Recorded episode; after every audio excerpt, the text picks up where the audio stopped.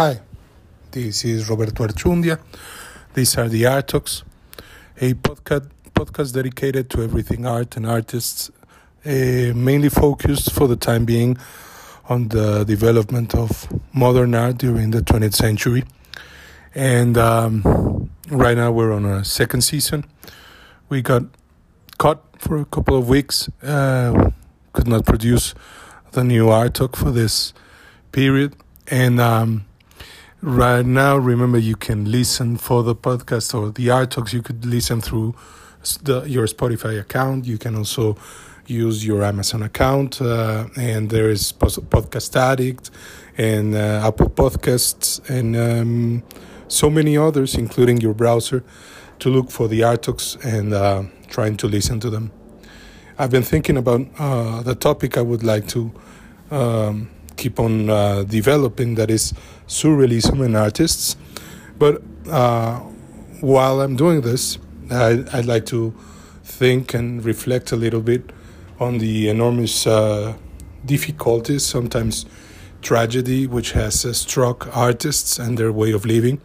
And uh, many, many moments you can consider that artists have been, um, you know, tough enough, strong enough to survive some uh, perplexing conditions, some uh, enormously unsatisfying moments, just as the First World War was for many avant garde artists, or even in their individual lives. Uh, artists have faced addiction, artists have faced, uh, you know, troubling times. Um, somehow, many artists seem to succeed on um, uh, stepping over those problems, but you cannot on um, mind. you cannot forget the enormous quantity of artists who have lost their lives uh, in addiction or suicide uh, because of uh, the, the toughness of the world on on them. Because artists are not we, we do not simply face the simple difficulties of life uh, just by themselves. We also have to face them with uh, those conditions that the world has uh, happily accepted as regular to many lives when they're not. You know, uh, many imbeciles think they think that artists are supposed to be left without money. This is not true. You know, their work is worth something. Our work is uh, to be sold in galleries, whatever is to be bought. We should be um, mm, recognized as any other profession, profession, and as we are sometimes, uh, because of our work. Um, the same happens with any other aspect of reality. That is, artists are we are human. We face the same difficulties, the same challenges that many others face, but at the same time, these get highlighted. Uh, they, they they grow um, on toughness because of the conditions that uh, artists are forced to live in. Sometimes rooted, sometimes nomad, um, sometimes with resources, sometimes without them, mostly challenged by their families, forgotten, uh, sometimes uh, simply, mm, let's say, uh, uh, unacknowledged by their own families because of their uh, our decisions as artists or as human beings. So, though we can say that everyday life for artists might seem similar and uh, to many to the lives of so many professionals. And most professionals uh, educated ones especially would tell you well they live not such a different life. Uh, it is it ain't true. Most artists have to face and we have to face difficulties in a very different level from what people normally uh, face. Let's talk about for example sensibility. If you consider van gogh uh, Van Gogh the, and his life, uh, not only there's a challenge of uh, his own mental health, of uh, economics, of uh, the places he was living, the the enormous uh, pressure of the environment uh, on him. For example, this place, I think it's called Les Hagues, I'm not fully sure, where he was living in Paris, faces very tough environmental conditions with heat and monsoons, I think.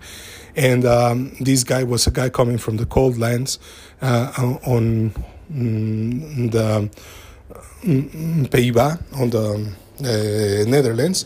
And when he was living in these conditions and with uh, probably probable probably in a condition of poverty if you if you ever get to read Irving Stone's Van Gogh's letters you would probably understand how um, tough was not only the ambience and uh, the economic environment and the kind of people he was surrounding himself with but also uh, you you should say you, you could acknowledge that he was on a on an atmosphere which was tough to handle for any human being that is na- naturally. Uh, if we at the same time consider his sensibility towards life, towards other fellow human beings, towards uh, the difficulties many people were facing. Van Gogh, for example, was thinking about being a, a priest when he was young. He wanted to be a priest, um, a minister, if you will. He never uh, succeeded on that road. He found himself on the road of art. But he faced art as a priest, if you will, with such an stoicism, with such an, an idea. And uh, mm, imagine his, his sensibility to the fact that his brother was a successful gallerist, one of the most successful in the northern part of Europe, and yet never able to distribute, to sell, to support Van Gogh this way. Uh, he had to support him in different manners. And uh, whereas Van, while Van Gogh was going on selling some of his little paintings, some of his little drawings, forgotten by history, if you will, as, as a guy who never sold or anything, imagine uh, his sense of um, under accomplishment, his sense of, uh, I, I don't know, any many other things while his brother on the same field and uh, on the same field of art was succeeding in selling many other artists, but never a Van Gogh, a Vincent. So this could have been tough on Theo, but imagine how tough it was on, on Vincent. Now that that side of sensibility leads to certain certain aspects of the mental health that Van Gogh had to face on. But we can go on with uh, other kind of of difficulties faced by artists that have uh, destroyed their lives, sometimes destroyed the lives of those around them, which is not necessarily fair, or is not fair at all. Uh, if you consider, for example, Amedeo Modigliani, uh, pushed by his own narcissism, if you will, by his own uh, I don't know, personality, if you will, uh, he gets deep into addictions, and then he's got to face these addictions in a very young moment when most of the world had no idea what these addictions meant. Now, one of the stupid things with, with artists we know is that if, um, for example, Rimbaud, the poet, the French poet, warns you to step away, to stay away from from the problems he's facing in that marvelous book called une saison en enfer, a season in hell. He, he's practically warning you uh, what, what will happen, what might happen if you go deep into addictions. And yet, um, many artists and many young artists say, okay, that's the road. So they turn in these rock like figures, uh, Jim Morrison like figures, that uh, simply go through the path of uh, self destruction.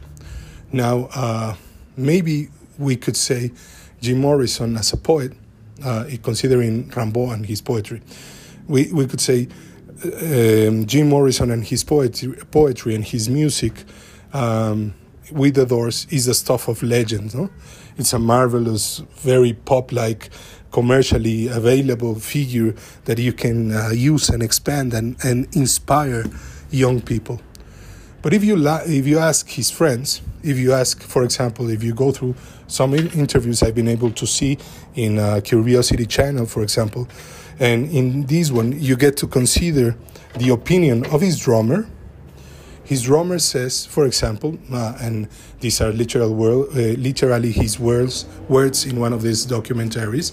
He says, "Imagine we, we had we had searched all, all our life for music that could succeed. We ha- we, we wanted success. We wanted uh, the the to be able to play music, to keep on going, to go all the way uh, to create a legend. And here we were at the point of success, and our singer was deep into addictions, a narcissist, a self centered guy who got lost immediately, quickly destroying the, the doors. Imagine, this is not the opinion of a public who has grown with this image, this photographic image of Jim Morrison um, a, as, as a legend. But these are the guys who actually were living this circumstance. And uh, you've heard it many times before. A group, uh, a rock group, is a family. And here was his family looking at him, taking them to this a hole that would destroy the doors and that would des- destroy them. And yet, nobody could do anything. So, this is not a simple challenge. What could Jim Morrison do not to be able, not to go down that road? Uh, maybe that was not the stuff of legend, but that was the stuff of tragedy. Now, tragedy struck, strikes in many other levels. And when I was considering uh, Amedeo Modigliani, and I was telling you how tough it might have been for him um, not to be selling, not to be succeeding the way uh, Picasso was going, for example. He was very close to him or to Diego Rivera. Now, Modigliani had a style, had a way of going, had a way of, uh, mm, of understanding uh, the female figure, if you will, with those beautiful um, reclining nudes on the red sofa. You should um, you can look for them on the web. This this uh, woman reclined on the on the sofa is not only beauty, but it is a certain degree of traditional and modern beauty. He had found something which was not necessarily modern, if you will, and was not necessarily unique on, on the on the theory theoretical part of art, if you will. But he had, had found something on his style. He had found something in his way of producing images. And um, it did not necessarily succeed. And uh, he became part of, of, of, what we know as L'École de Paris, the, the School of Paris, in which many people were living tragedy with this bohemian side, so very popular. I'm surprised why. So very popular in the public, no? To believe artists that they that they should live in in uh, you know in extreme conditions. Oh yes, artists are supposed to live in extreme conditions. It is their decision. It is what they want. This is a lie this is a, society's way of saying, I don't give a damn. I'm not going to react because it's not enough. I don't want change. I don't want your work. I don't want your way of living because your way of living is far too out compared to the regular way of living. And you are one of us. You should acknowledge the rules of society, not build new ones, not open new rules, so L'École de Paris started to say, okay, I don't give a damn. I'm gonna be growing. I'm I'm gonna be proposing new things. I'm I'm establishing a new set of mind, a new frame of mind, and a new direction for humans. So I'm gonna stay on the road, even if you ask me to die. No, even if you ask me to go to the lowest parts of society, even if you do not acknowledge what I'm doing. So this is what happened. So still today, most of society's members, that is, most of society, still considers that this toughness is supposed to be normal. But it ain't. And one of those things is that it destroys humans, and later on, it, um, let's say, it's, it's mal, it profits, that's a word, it profits from what's, what's happened to artists. So, surprisingly enough, uh, Vincent van Gogh's paintings are the most expensive ones. But it's also the case with Toulouse-Lautrec. And it, it is also sometimes in the regular um, markets uh, of art, you will find yourself with a Modigliani in, in, or a Giacometti, who, Giacometti as a close figure to the surrealist and a sculptor. You could you will find yourself with one some of the most um, the biggest prices in the market, and um, sometimes people will tell you, well, that's the tragedy side. I once had heard an anecdote. It's a tough anecdote about uh, a, a gallerist telling, telling another gallerist, hey, have you bought any excess lately? This painting, painter. He said, no, I haven't. Why? Well, he just divorced and uh, killed himself. You should open up your eyes and go buy some. You see, tragedy is not necessary is is um, embraced by the market, and it is embraced by people who consider that these these things on artists, on the lives of artists, could be or would be fair. Now they are not not only not fair, but we artists, we are human beings living through tough times and challenges, and we need support. And our support is not simply a society that acknowledges our importance or our meaning. We also need a society that votes considering art, that buys considering art, that demands considering art and culture. Because this is not only a market, this is also the life of so many people who've been able to create sometimes syndicates, who've been, uh, you know, um, how you call a syndicate? That is unions. So there's been unions, for example, in Mexico, Siqueiros and Diego Rivera and others tried to create an artist union and things like this. Uh, to be able to create groups, to be able to um, smile in a gallery because the, the paintings are being sold. Now, this is only considering paintings, but there are so many other practices in art. We are also doing uh, poetry. We are also doing sculpture. We are also doing installation art and video art. We are also proposing new ways. Now, society, that is the general thing, might not seem not to need anything new. Yet every time there's something new, every time there's a proposal, it opens up a new road in life and in thought for other people.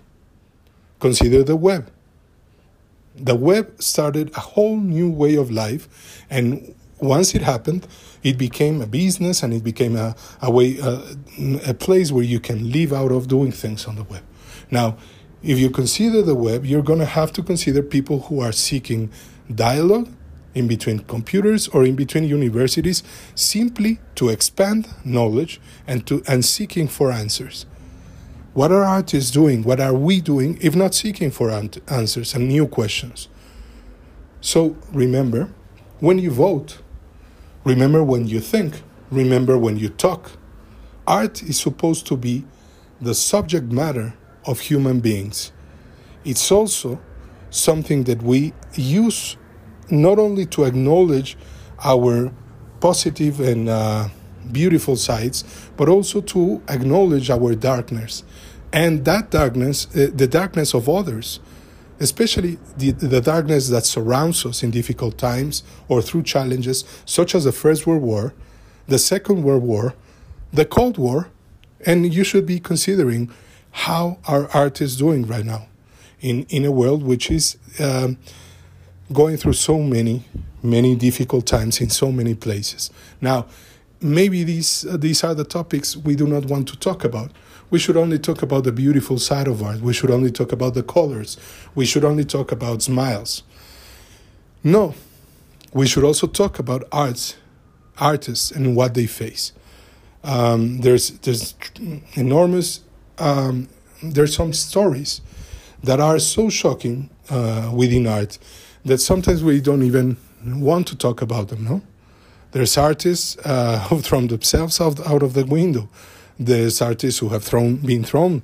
There's uh, artists who have gone through, um, you know, self destruction, straight self destruction for 10, 20, 30 years in order to produce, or, um, and as a consequence, they produce things that change humanity. So maybe this art talk is not meant simply to reflect on tragedy and difficult times and challenges. Uh, it is also meant to consider that it is true that the artist's sensibility and the artist's life is not ordinary. We artists do not live and do not face the same things that most people do. But at the same time, we also face those things. We also have to go through those same challenges, and we're left alone many in many occasions to face them. This is not either necessarily fair for ourselves as artists, for ourselves as families, because if you go and see the, the number of artists who today have a life, who have a family, who have to uh, respond or have an answer to any of the normal challenges like taking your uh, girl to school or taking your little boy to the bus. any of those things are part of our lives. And uh, therefore, in the world of ordinary and extraordinary, artists, though we have a special place on it, though we have a special challenge within our lives, we also have a road that needs to be acknowledged by society and demanded. Consider the art markets or the artists practicing art in uh, the great centers of art like Paris or like London uh, or like uh, New York. There is support, support, there is production, therefore.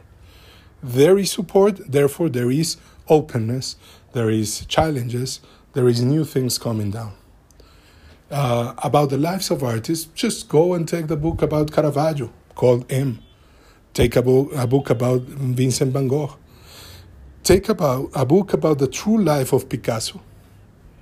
Imagine a guy going through the hate of most of society because of his proposal in art, and at the same time surviving the First and the Second World War in the one of the cities that was the center for these wars in Paris. And yet he faces and succeeds to survive as an artist and to keep on producing. Because that's what we do, artists. We keep on producing, we keep on, keep on thinking, and we survive challenges. So consider this as part of the topics that affected the regular everyday lives of avant garde and modern artists while they were being uh, built. These are the Art Talks. This is Roberto Archundia. Keep on listening.